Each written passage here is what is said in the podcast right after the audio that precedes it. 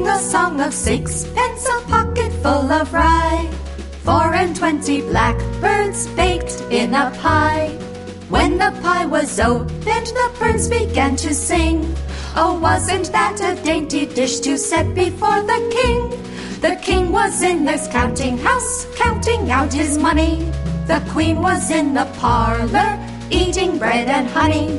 The maid was in the garden, hanging out the clothes. When down came a blackbird and pinched her nose.